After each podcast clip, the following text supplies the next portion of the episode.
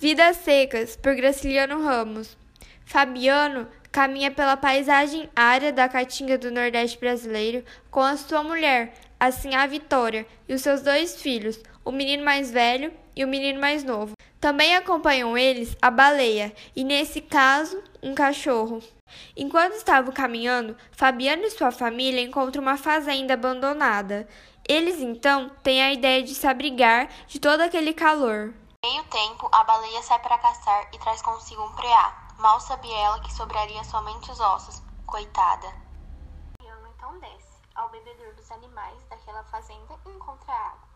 Ele fica muito feliz. Haveria água e comida naquela noite. Durante aquela noite, nuvens começaram a aparecer, sugerindo que a seca poderia acabar. Fabiano pensa que melhores tempos virão. Será dono daquela fazenda e poderá trazer uma vida melhor para sua família.